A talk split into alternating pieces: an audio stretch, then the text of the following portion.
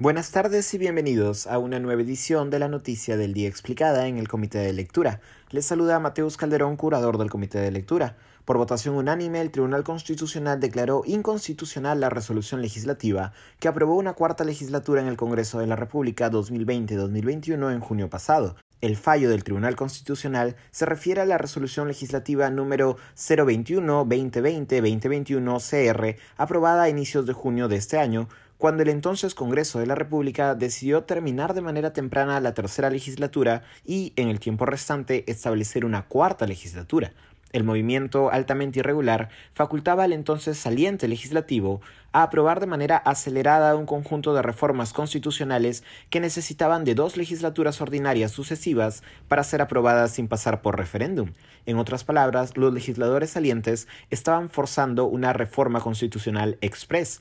Diversos colectivos y asociaciones de juristas cuestionaron la cuarta legislatura y advirtieron de su potencial inconstitucionalidad. Una semana después de la publicación en el diario El Peruano de la resolución de la cuarta legislatura, el Colegio de Abogados de Ayacucho presentó una demanda de inconstitucionalidad contra la medida, en base a una iniciativa del jurista Luciano López. A la demanda se sumaron luego los colegios de abogados del Santa y del Lambayeque. Según la demanda presentada por los colegios de abogados, no solo era inconstitucional la resolución legislativa que establecía el cuarto periodo legislativo, sino también las reformas aprobadas durante este periodo.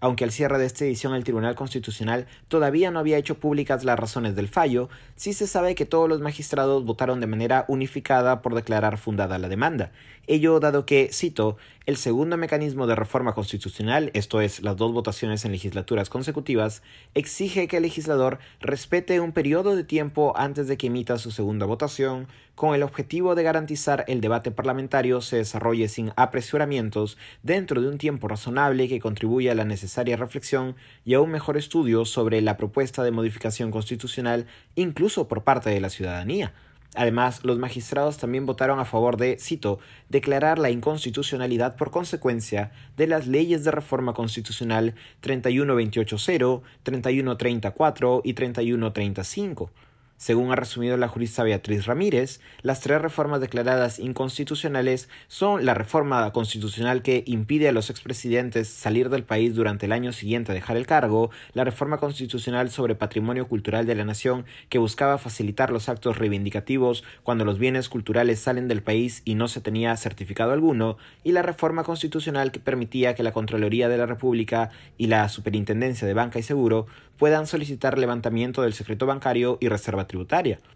Según la nota de prensa del Tribunal Constitucional, corresponde al actual Parlamento determinar si culmina o no el procedimiento de aprobación de las referidas reformas constitucionales, llevando a cabo el referéndum o la segunda votación, de acuerdo a lo establecido en el artículo 206 de la Constitución. Esto ha sido todo por hoy, volveremos mañana con más información.